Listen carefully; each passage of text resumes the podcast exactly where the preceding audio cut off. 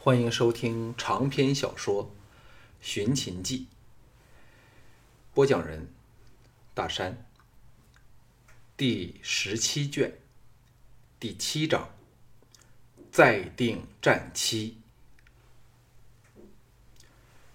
项少龙坐下后，昌平君和昌文君两个人都气得铁青着脸，一半是为了盈盈的不知自爱，一半。是为了单美美和归燕两个人不给他们面子。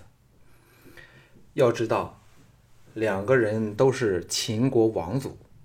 先不说昌平君刚登了相位，只凭禁卫统领的身份，咸阳便没有多少人敢开罪他们。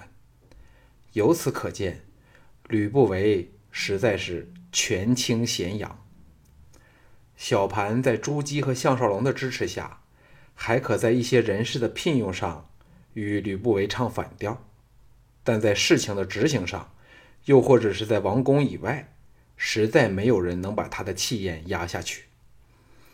全听十多席，就指他们这一席没有嗜酒的姑娘。春花战战兢兢地坐在项少龙身旁，说：“奴家换白磊和杨玉来侍候各位大人，好吗？”醉风楼四大红阿姑中，以单美美居首，其余三人就是归燕、杨玉和白磊了。昌平君冷喝说：“你给我滚得远远的！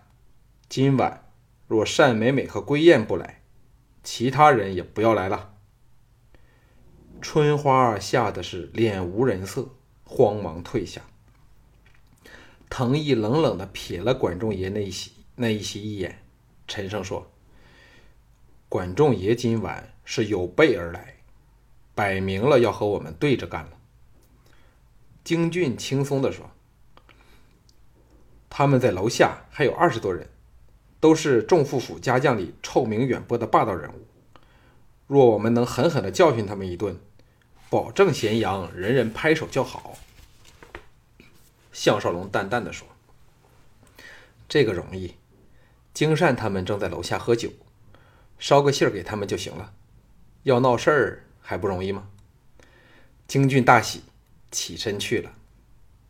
此时，一阵嬉闹从管仲爷那一席传来，个人为之侧目。原来，管仲爷搂着盈盈灌酒，盈盈知道有项少龙在旁观看，大窘下怎也不依。昌平君知道。管仲爷在故意的挑惹他们，反而沉下气去。昌文君却是忍无可忍，霍的力气，喝道：“大妹，你给为兄到这里来。”管仲爷放开盈盈，双手抱胸，笑而不语。盈盈偷瞥了项少龙一眼，垂手应道：“有什么事儿呢？回家再说吧。”昌平君怕闹成僵局，硬把昌文君拉得坐了下来，叹道：“这事儿真让人头痛。”项少龙压了一口酒，懒洋洋地说：“我们越紧张，管仲爷越得意。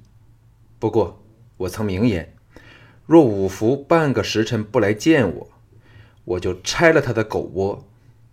这就是管仲爷致命的弱点了。”昌平君和昌文君两人闻言后，脸色才好看了一点儿京俊这时由楼下回来，瞥了盈盈一眼，低声说：“丹儿告诉我，其实这两位老兄的宝贝妹子心中也很矛盾和痛苦，因为她真的是喜欢三哥，只因既怕寂寞又爱玩闹，兼之管仲爷这家伙对女人又有一套厉害手段。”才在三哥离去这段时间越陷越深，不信你看他现在的表情吧，痛苦比快乐大得多了。昌平君愤然说：“我昨天才和他大吵了一场，嘿，我怎都当要当当好这个左丞相的了。只要是能令吕不韦不快乐的事儿，我就要做。我看这老贼怎么收场。”项少龙说。你办妥了调王姐回来的事儿吗？昌平君说：“仍是给吕不韦硬硬压着。王陵对吕不韦相当忌惮，又被吕不韦通过蒙骜和王和向他施加压力，说北方匈奴蠢蠢欲动，故而一动不如一静。太后听得慌了起来，不敢支持楚军，所以这个事儿仍在拖着。”京俊说：“桓乙更惨，军饷的发放全操在吕不韦手上，被他左拖右拖，而做起事来又碍手碍脚，此事定要为他解决才行啊。”项少龙笑着说：“放多点耐性吧，当黑龙出世之日，就是吕贼退败之时，那时只是嫪毐就可以弄得他浑身欠闲了。”昌文君和京俊都不知道黑龙的事儿，连忙追问。京义藤毅说：“这事儿回去再说吧。”伸指直往后方，笑道：“三弟的老朋友来了。”众人望去，果然是五福来了。他一边走来，一边与客人寒暄，神色如常，没有半点惊惧之色。显示因为有管仲爷这个大靠山在庇荫着。经过嫪毐那一席时，这家伙特别热情。当往项少龙这席走来时，隔远一一到地，悲声说：“知项大人召见小人，吓得病都立即好了。哎，小人实在是愧见大人，因为枪盾都被夜盗偷了。”我的病也是因此而起的呀！众人听得连连相觑，想不到此人如此无赖。不过，也想到这是吕不韦和管仲爷的主意，偏不让飞龙枪盾落到项少龙的手上，否则权冲厉害下，五福实在犯不着在这等小事上坚持。项少龙淡淡的说。既然宝物失窃，本统领自有责任追查回来。五楼主，请随我们回官署一行，提供线索。待我都记能把枪盾找回来就好了。五福脸色微变，暗想：如果到了都记官署，哪还有命啊？忙说：“向统领好意，心领了。我打算不再追究此事。何况……”那是发生在赠枪的那个晚上，是半年前的事了。京俊斥喝道：“好歹！枪盾已属向统领之物，追究与否，哪轮得到你来决定？你现在摆明不肯合作，若不是有份偷窃，就是纵容盗匪，蓄意瞒欺瞒。”昌文君冷冷的接入说：“根据大秦律法。”不告奸者，腰斩。五楼主竟敢视我大秦律法于无物，公然表示纵奸横行，罪加一等，更是死有余辜。五福吓得脸无人色，双腿一软，跪倒地上，眼睛却往管仲爷望去。管仲爷想不到项少龙等拿着五福的一句话来大做文章，长身而起说。仲爷身为都尉统领，城内有事实在责无旁贷，请向大人交将此事交给下属处理，必能有一个完满的交代。此时，厅内各人才感觉到他们之间异样的气氛，人人停止了调笑，静心聆听。楼内寂然无声，只剩下管仲爷爷雄浑的声音在震荡着。昌平君微笑说：“只看枪盾失窃的时间，便知此事极有可能是针对项大人而来，且必有内奸。此事可大可小，奸妾说不定贼人早已把枪盾运出城外。照本相看，此事应交于项大人亲自处理为宜。管大人不必多事了。”以管仲爷的阴沉，也不由得脸色微变。若管仲爷还敢抗辩，便可治其以下犯上之罪了。一时间，管仲爷有口难言。五福想起了腰斩之刑，忍不住牙关打颤，浑身发抖。莹莹对个人关系一直糊里糊涂，此时才发觉管仲爷所所代表的吕不韦一方，与项少龙和两位兄长所代表的楚军一方，竟是势成水火，互不相容，自己咋夹在中间，处境尴尬之极，不由生出后悔之意。就在此时，单美美离座而起，来到五福之旁，跪了下来，娇声说。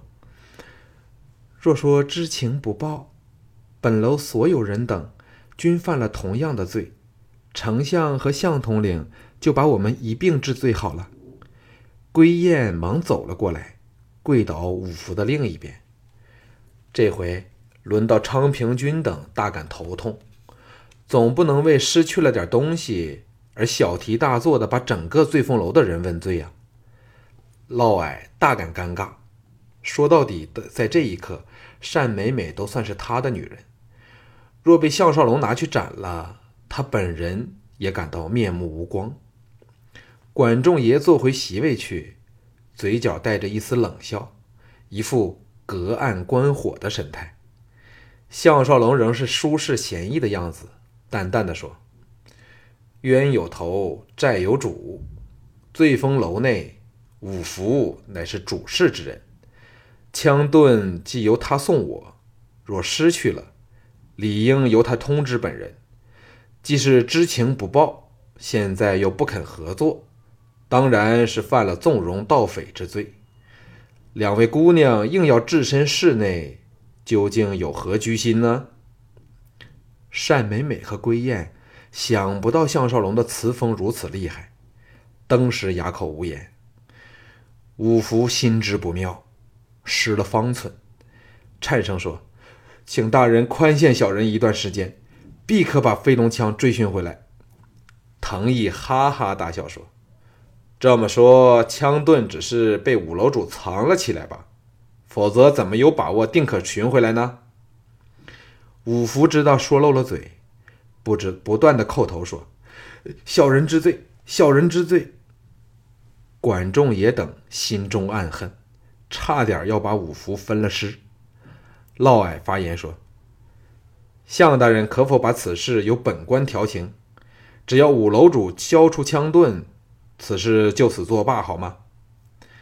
项少龙乘机下台说：“既有嫪大人出面，这事儿就这么办好了。”嫪毐打了个手势，立有两名手下走了出来，挟起五福去了。